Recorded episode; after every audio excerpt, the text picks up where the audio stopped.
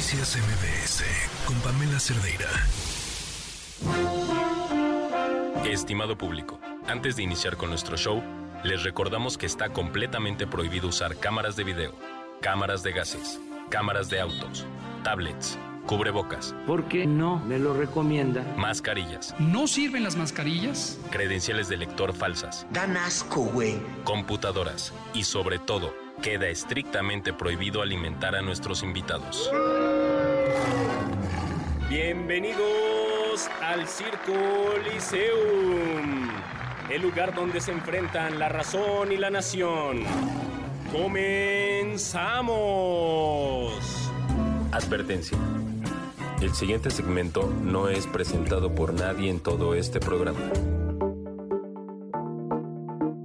Mujer que ha pues ocupado una importante parte de su vida, toda su vida, eh, la política de este país, que corre además por sus venas, que, que ha sido congruente y que además la veo muy feliz, ya nos contará por qué, Claudia Ruiz Macé. ¿Cómo estás, Pamela? Si te preguntara dónde empiezas a contar tu historia, ¿dónde la arrancarías? Literal desde niña. De pronto tienes estos recuerdos como muy vívidos, ¿no? y, y de cosas que te han marcado. Y yo la verdad es que desde niña como que tenía rasgos que hoy sigo teniendo.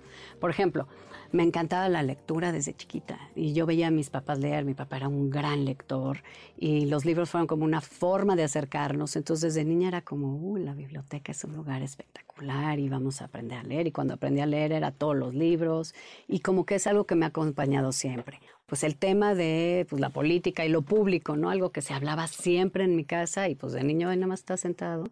Y yo aprendí política así, sentada, escuchando, en, desde chiquita, ahí en el piso y luego en la mesa calladita y, y así. Entonces como que desde niña yo tengo muchos recuerdos que, que me acompañan, como que sigo siendo un poco esa niña, ¿no?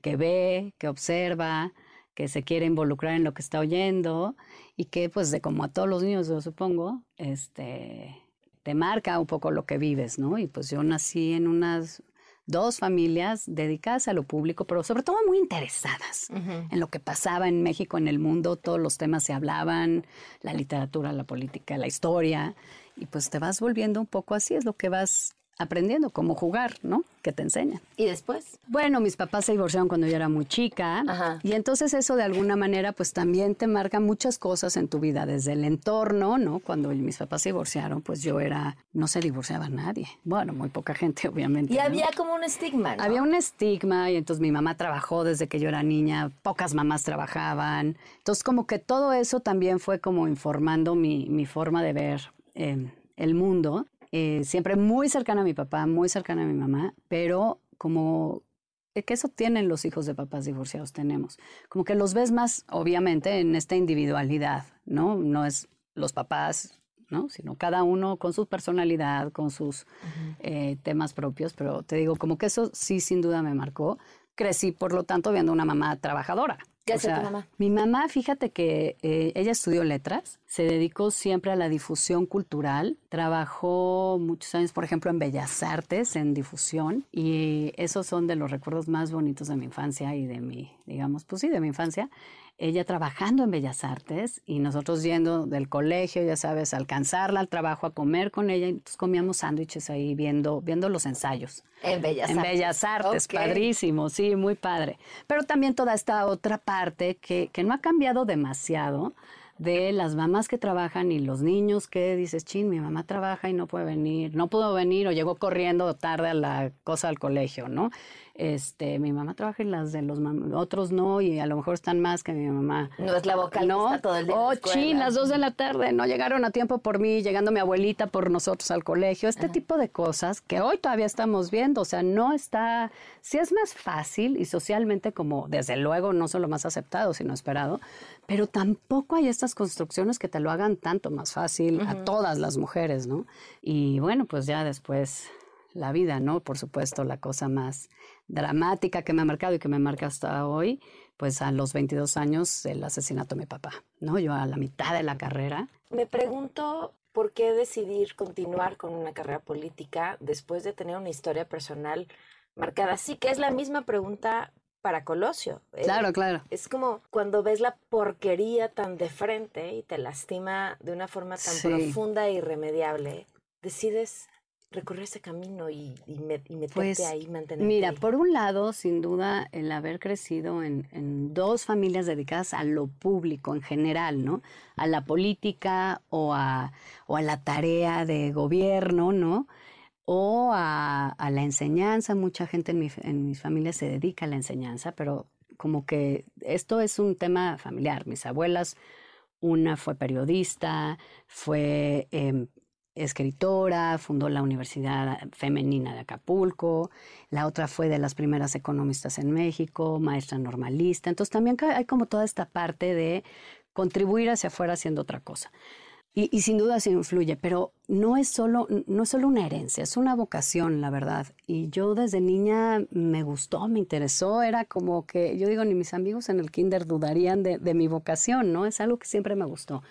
Claro, cuando, eh, cuando muere mi papá, sí tuve unos años de decir, esto no es para mí, qué horror, es un mundo espantoso. Me fui a la academia, que también me gusta, la preparación también es un, valor muy importante en mi familia, entonces estudiar, ya te digo que yo leía desde niña. Este, entonces me fui a trabajar a, a la UNAM, al Instituto de Investigaciones Jurídicas, y dije, no, lo mío es la academia, yo me voy a preparar, a, a lo mejor la docencia. Me fui a hacer un doctorado a España y, y ahí otra vez, por una circunstancia muy chistosa, me cayó y dije, no, pues a ver, estoy aburridísima. O sea, a mí lo que me gusta es lo público, es la política, es irme a hacer eso. Y la verdad es que no ha sido fácil, ha sido como un, un camino de, de mucho trabajo, de vencer muchos obstáculos, de vencer muchos prejuicios, pero padrísimo, la verdad es que es una vocación. En este momento de mi vida vamos a ver hacia dónde voy, pero, pero sí es, un, es una vocación de la que nunca dudé, salvo ese periodo como inmediato después de la muerte de mi papá, que te diría unos tres años por, por ahí, ¿no? Y luego como que no estaba cómoda, no, no me hallaba, ¿no?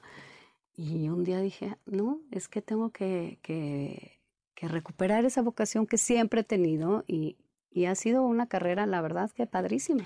¿Cómo haces eh, las paces con un dolor así en un proceso que finalmente quedó también en impunidad y que, y, y que, y que no tiene un cierre? ¿Y por qué? Porque leo tu historia y Sí. pienso en las muchas víctimas, en otras Claro. historias que leo y digo, Sí. y, pero además tú has estado a lo largo de la historia del país posicionada en, en- en lugares de poder, de toma de decisión y a la vez eh, Sí. vivir esta ambigüedad.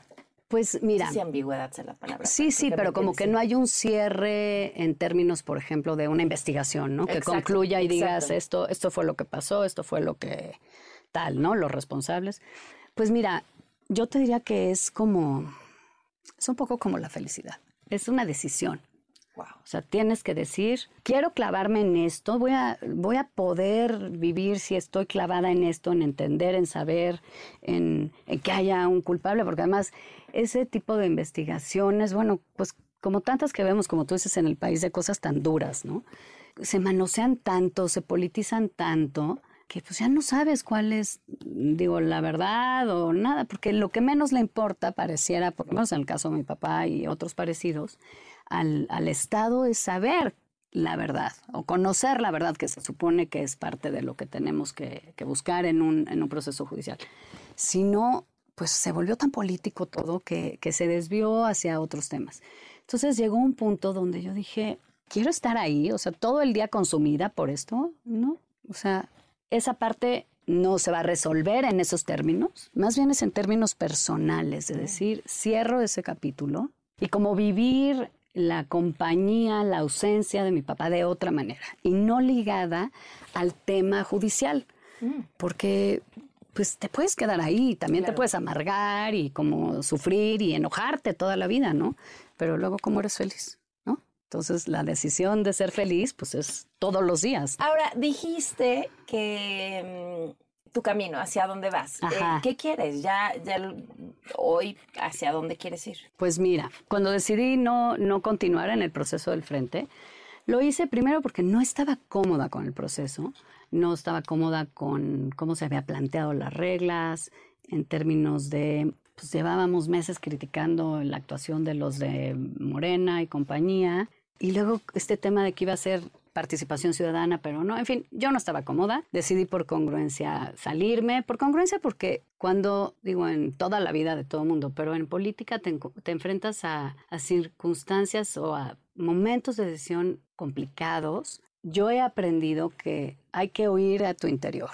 Cuando dices, no estoy cómodo con esto, no hay que ir porque te arrepientes, ¿no? Y que si te vas del lado donde estás cómodo, que para mí es tu, digamos, tu consistencia, tu congruencia, no te equivocas, aunque el costo político del momento pueda ser mayor. Entonces, ahí decidí y, y también dije, bueno, pues entonces si ya decidí no participar en este proceso del frente y luego salirme del PRI, que fue como una decisión que venía pensando hacía años, pero que digamos de alguna manera natural se acomodó en, esa, en ese arco eh, de tiempo, eh, dije, bueno, pues hay que tomarnos unos meses a reflexionar, hay que pensar, ¿no? Eh, ¿Cómo está el país? ¿Dónde quepo yo? Eh, ¿Qué puedo aportar? ¿Qué quiero aportar? ¿Dónde quiero aportar? Eh, seguir en los temas que me importan. O sea, ¿barajeas la posibilidad de estar en otro partido? Pues mira, te diría que sí, pero tampoco me parece imprescindible para contribuir. O sea, estoy pensando, estoy observando, valorando, pues me salí de mi partido donde milité 30 años, ¿no? no bueno, no 30, pero veintitantos. Entonces, como que tampoco es, bueno, pues me voy a otro inmediatamente. No, quiero ver, quiero ver qué alternativas se construyen y sobre todo dónde yo siento que sí quepo, porque hay un proyecto de país que me interesa. ¿Y cómo ves el proyecto de Morena? O sea, ¿podría ser un proyecto en el que te ves? Fíjate que hoy pienso que la verdad no. Para mí también en esta línea de congruencia no me siento cómoda con lo que nos ha propuesto Morena y con lo que hoy veo que sigue proponiendo en términos generales. Entonces, no, no me veo ahí. Eh, no me veo, pues, tampoco regresando al PRI. Movimiento Este, Ciudadano. MC sí es un partido que me gusta, con el que tengo como muchas coincidencias. Yo soy como, eh, bueno, pues soy un, como política y como persona, como ciudadana. Soy, pues soy liberal, soy progresista, soy demócrata y creo que el Movimiento Ciudadano nos da un poco eso hoy, cuando menos a mí me parece consistente en cómo maneja esas líneas y también me, me- me es atractivo que es un, un partido más abierto a la ciudadanía. Y te repito, yo no sé si me quisiera afiliar a otro partido. Vamos a una pausa y volvemos.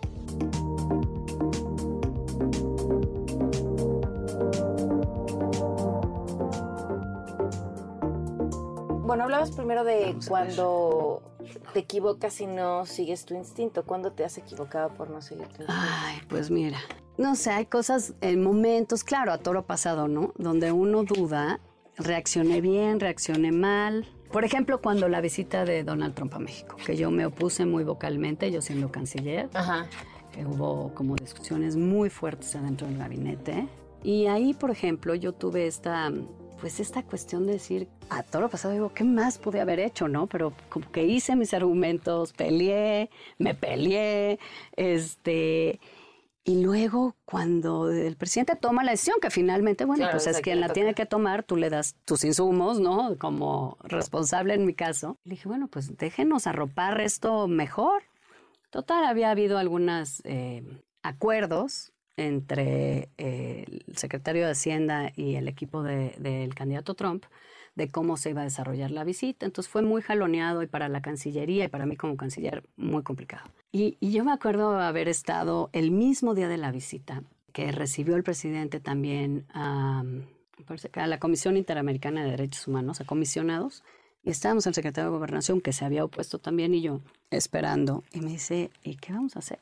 Sea, esto va a ser una catástrofe. Todavía un día, en la madrugada antes de eso, yo le hablé otra vez al presidente dos veces, la última como a las 3 o 4 de la mañana, a pedirle que recapacitara, ¿no? Eh, que para mí no era un tema del círculo rojo, era un tema que nos tocaba a todos los mexicanos, a mis hijos, a sus hijos, ¿no? O sea, que era como un agravio A los mexicanos, no era como un tema de análisis nada más de círculo rojo. Pero es de estas cosas que dices, ay, qué difícil está esta decisión, porque me, me está, mi, mi ser me dice, Corre. corre, o sea, esto no está bien, tú ya lo dijiste, no te escucharon, no estás de acuerdo, vete. Y luego dices, pues no, hay otra parte de responsabilidad. ¿Y de qué te sientes más orgullosa? Te diría de haber llevado una carrera de 20 años donde en términos generales he mantenido mi prestigio, mi congruencia y como mi seriedad en mi responsabilidad. no es fácil, ¿no? Y luego pues toda la carga de los apellidos, ¿no? Este, entonces como que demostrar con trabajo, con, ¿no? Machete, talachera, tal, que estás ahí por tu capacidad, aunque te hayan dado la oportunidad, como todo mundo, poder pasar a la Cancillería, que fue un salto cuántico impresionante. Claro. Y, muchas cosas que hicimos en Cancillería, ¿no? Por los mexicanos en el exterior, abrir la, negociación o la modernización del acuerdo global con Europa, quitar las visas eh, para mexicanos en Canadá, en fin, muchas cosas en Cancillería. Luego irme al PRI, en el peor momento del PRI. Siempre digo que todos los presidentes del PRI dicen que fueron presidentes en, el, peor, momento, pero yo creo que yo a mí sí me tocó en los peores. Pues después de la derrota de 2018, ¿no? Entonces era un partido, pues... Pero pues no ha dejado de ser súper momento, ¿no? ha, ido a peor. Ya se le sale ha ido a peor. proceso. Pero ahí está, eh, fue un shock muy grande, ¿no? La verdad. O sea, fue un descontón brutal. No fue solo perder la presidencia, ¿no? Fue perder el país, la confianza total de la gente. O sea, fue un momento muy duro. Encabezar un partido enojado, triste, con miedo, frustrado, ¿no? La incertidumbre fue, fue muy duro. Esta derrota del 2018 que, que tiene hoy al país pintado de color morena, ¿se explica desde los escándalos de corrupción o se explica de un, hartazgo de la población? Eh, ¿Desde dónde lo lees? Yo creo que es una suma de muchas cosas, ¿no? Y me parece que es una importantísima pregunta porque yo soy de las que creo que, que el país sí está en un momento muy difícil y que hacia adelante tenemos que hacer un gran esfuerzo de reconstrucción y de reconciliación y de replanteamiento, también como de, convocar a, nuevos consensos pues para atender tantas cuestiones que necesita el país, ¿no? Entonces, creo que sí es importante pensar cómo llegamos aquí. Y, me parece que desde luego una de las cosas que más podemos decir que no, que, llevó a, esta circunstancia que hoy vivimos es, por un lado, sí, desde luego un hartazgo de, la, de los mexicanos con, con un gobierno en específico en el que yo participé y que, insisto, pues como todos tendrán sus claroscuros, pero con ese gobierno en específico, pero más que con un gobierno o un partido en específico, sí me parece que hubo un hartazgo con un modelo, por un lado, de desarrollo económico y social que no pues, que no dio los resultados que la gente esperaba o que todos esperábamos y hubiéramos querido, con una forma de hacer política también, todos como clase política, digo, habrá excepciones, pero digamos que la lectura ciudadana, ¿no? De hacer política como un poco de, acuerdos, no acuerdos en el término de consensos políticos, sino acuerdos aquí medio por abajo de la mesa que generan privilegios, que hay corrupción, que no se acepta la corrupción, a pesar de los, de los digamos, avances, ¿no? Que la verdad, sin duda, yo creo que los hubo en los últimos 80 y 90 años. Pero creo que la gente fue un hartazgo generalizado con la forma de hacer política, con los partidos políticos, cosa que pasaba en todo el mundo hoy, con las promesas no cumplidas de un modelo de desarrollo que también le está pasando a todo el mundo, pero bueno, a nosotros nos interesa México. Y también pues con el surgimiento de este liderazgo súper carismático del presidente López Obrador, que durante años estuvo pues taloneando esa en esa beta, ¿no? De señalar todas estas insuficiencias, hartazgos, enojos y poderlo amalgamar en un proyecto que la gente dijo, bueno, pues mira, vamos a darles eh, chance a estos. Pero sí creo que hoy tenemos que aceptar que nuestro modelo de partido está agotado, que nuestro modelo incluso de organización del gobierno está agotado, que nuestro modelo de desarrollo económico también se agotó. O sea, todos los consensos que construimos después de la revolución fueron agotándose.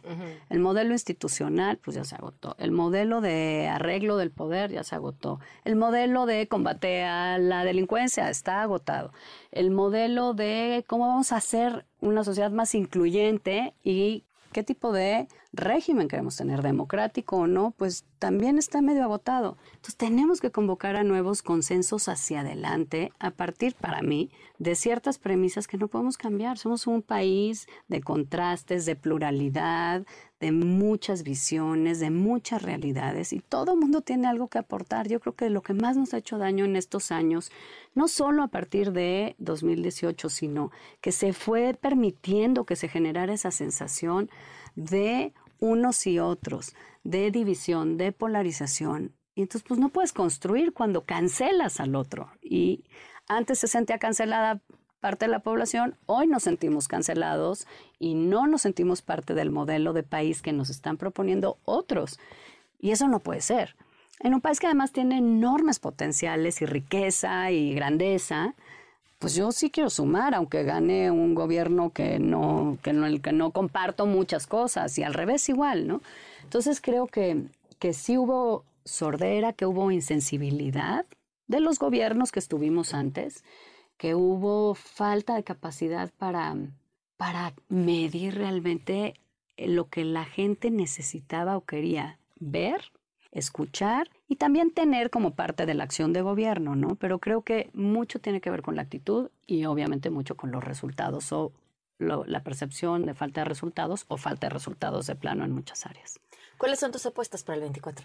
Espero y creo que se está que, que, se está configurando la posibilidad de que haya mucho mayor equilibrio y representación en el Congreso, que me parece muy importante, porque sí creo que en esta diversidad que somos de país, pues no puede solo privilegiarse una voz o una visión. Y cuando hay muchos en la mesa que tienes que atenderse unos a otros, pues generas soluciones un poquito más amplias para una mayoría más amplia. Obligas a negociar. Exactamente. Y que además es la esencia de la política, ¿no? Entonces, creo que eso es súper importante y sí veo que se está como construyendo, ¿no? Desde luego veo que Morena tiene una gran fortaleza por su presencia territorial, porque el presidente tiene una gran aprobación, pero también veo que del lado del frente se está eh, construyendo pues una opción plural con las dificultades que tiene, ¿no? Poner de acuerdo tres partidos y luego un componente ahí ciudadano, en fin, pero ahí está y están tratando de sumar sus distintas fortalezas. Este, creo que el número de cargos que se van a jugar va a hacer que ese equilibrio pues se pueda reflejar también en otros órdenes de gobierno o instancias locales y eso es importante porque si seguimos cancelándonos unos a otros, pues creo que el país se va a ver rebasado por los retos que tiene. Y uno que me preocupa muchísimo pues es la delincuencia organizada. Ese es un gran tema. Le diste una entrevista a María Scherer terminando la elección del Estado de México y decías que veías que lo que había ganado en la elección del Estado de México eran los votos de las estructuras partidistas, que en realidad la gente no había salido a votar porque no. le había convencido nada. ¿Crees que eso se repite en el 2024? Pues yo creo que eso en gran medida tendrá que ver con la capacidad de los distintos proyectos que estén compitiendo de no seguir polarizando. Creo que mucha gente se cansa de la polarización. Em, y de eh, realmente hacer propuestas que hablen de los problemas de la gente. Ahorita yo solo, hasta ahorita, y entiendo que legalmente no estamos en la fase de hacer propuestas y lo que tú quieras, pero digo, también me parece que es un poco ingenuo pensar que un aspirante no pueda hablar de cómo ve los problemas del país y qué se le, ocurre, se le ocurre, ¿no? Que podrían ser soluciones. Creo que ahí está una grave falla de nuestra transición y construcción democrática generamos un régimen de partidos fuertes, instituciones y autoridades electorales, una legislación inmensa y contradictoria y restrictiva, pero la ciudadanía no la seguimos madurando y construyendo. Y creo que eh, en la medida en que los ciudadanos, no partidistas, sino cualquiera, sientan que verdaderamente son el eje del sistema político y democrático de México, vamos a ver mayor exigencia a los políticos, otro tipo de políticos, otro tipo de autoridades, ¿no? Digo, los políticos y las autoridades no salen de Marte, salen de la ciudadanía. Si tú no sabes y no estás convencido que hay que respetar la ley, que esto es lo que se tiene que hacer, que tienes un lugar y un papel y una responsabilidad, pues entonces vamos a seguir como disociados. Pero bueno, creo que la ciudadanía sí se puede motivar a participar. Creo que tenemos que ver un gran esfuerzo de los tres proyectos que van a participar para temperar la polarización y para hacer propuestas que hablen de los problemas de la gente. Muchas gracias. A ti. Se quedan con Ana Francisca Vega, soy Pamela Cerdeira, muy buenas tardes.